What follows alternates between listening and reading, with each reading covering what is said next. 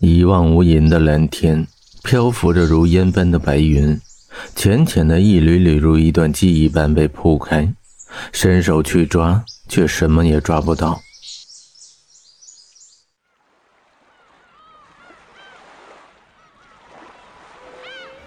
A 市皇城酒店露天海滩上，一场盛大的婚礼正在进行中，一切就像是梦境一般，没有任何的预兆。三年前，在这座城市里，简凡留下一句“等我回来”，就再也没有了消息。江城一等就是三年，从坚信他会回来，到也许他会回来。三年后的今天，化妆室内的江城端坐在白色的梳妆镜前，任凭化妆师一点点的勾勒着她的美丽。您的眉毛真好看，小姐，麻烦你往这边转一点。哎，对，江城，真的能忘记吗？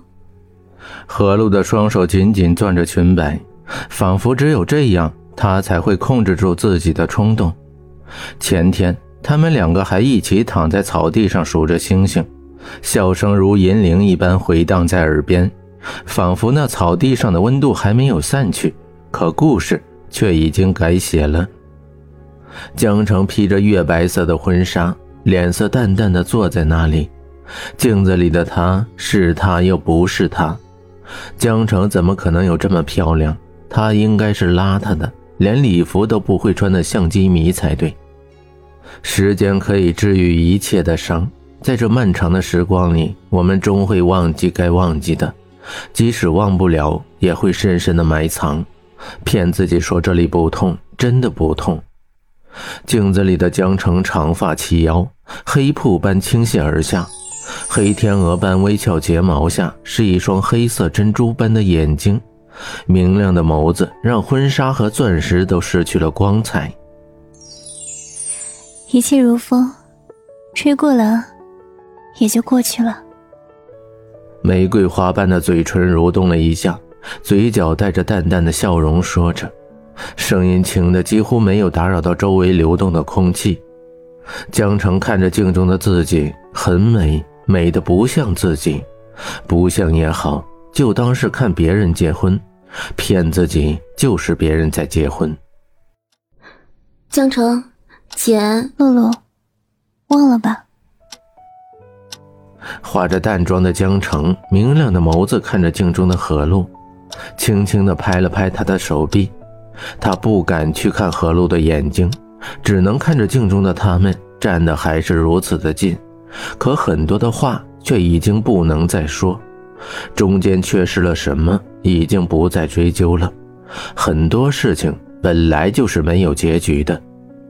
米黄色的灯光照在化妆间，何露为江城整理着白色的蕾丝婚纱，雪白的小蝴蝶缀满了整个婚纱，心形抹胸设计的满是碎钻，繁星闪耀，让刚刚成年的江城看上去多了一丝的妩媚。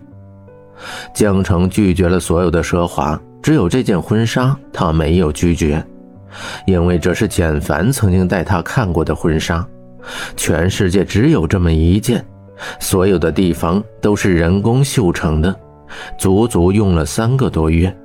上面的百合像是真的一样，虽然都是白色，但和婚纱本身的白略有区别，没有相叠。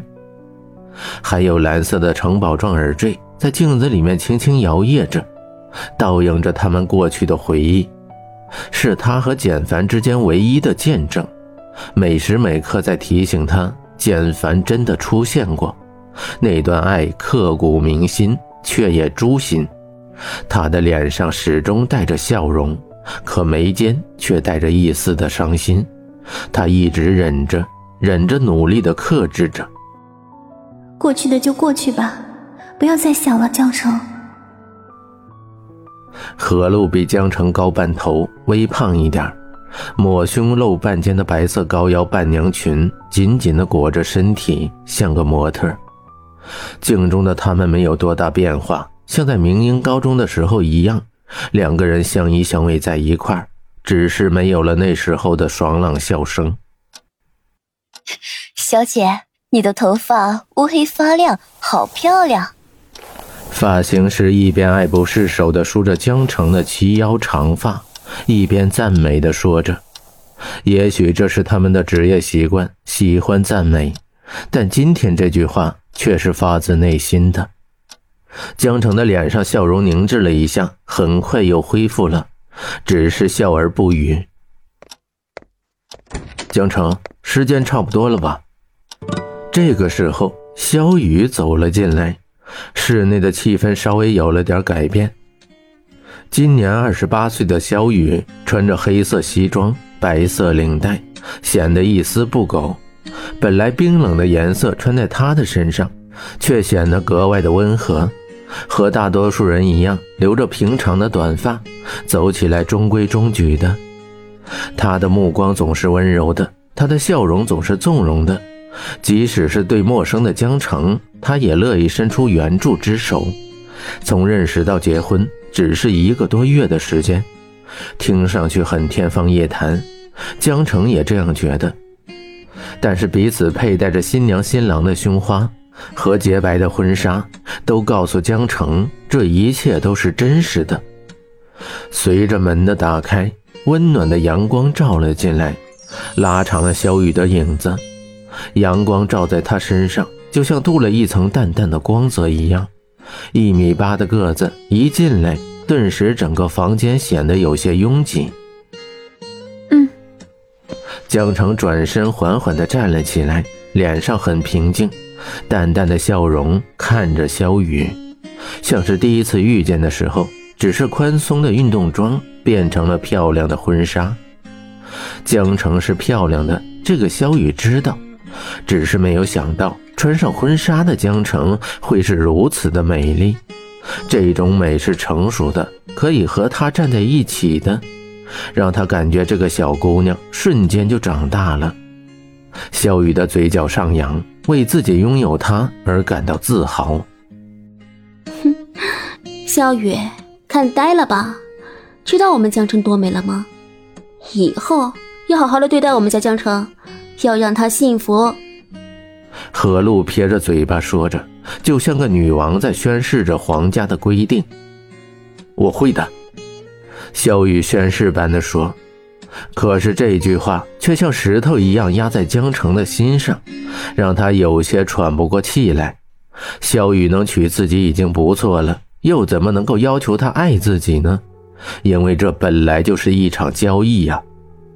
江城没有说话，看着他们两个嘴唇一张一闭，思绪就渐渐的飘远了。鞭炮声震耳欲聋，整个酒店充满了欢乐。粉色、红色的气球在空中漂浮着，彩色的丝带张扬地飞着。江城扶着小雨，踩着红毯一步步走着。一米多长的拖尾婚纱扫过红色的玫瑰花瓣，一寸寸地朝着巨大的海报走去。万花筒玫瑰花瓣从他们身上飘落，如雪似雾。宾客们欢声笑语地祝福着，和他们一起走向了司仪。萧雨先生，您愿意娶江城小姐为妻，无论顺境逆境、富贵贫穷、健康或疾病，我愿意。江城小姐，您愿意嫁给萧雨先生为妻，无论顺境逆境。三年前，在山上。简凡也说过同样的话。面对着大山，他们两个许下了一世的承诺，每一字每一句，江城都清晰地记在脑中，牢牢地印在心上。黑色的加长林肯在路上飞快地行驶着，每一分都像是在和时间赛跑，可是却突然停了下来。严叔。怎么了？坐在后面的男生皱着眉头，不悦地问着。黑色的车窗半开，风吹进来，他的碎鞋亚麻色刘海微微摇动。男子戴着巨大的墨镜，遮住了三分之二的脸，看不清他的长相，但声音听起来却冷得吓人，没有温度。透过车窗，只能隐隐的看到他英俊的侧脸。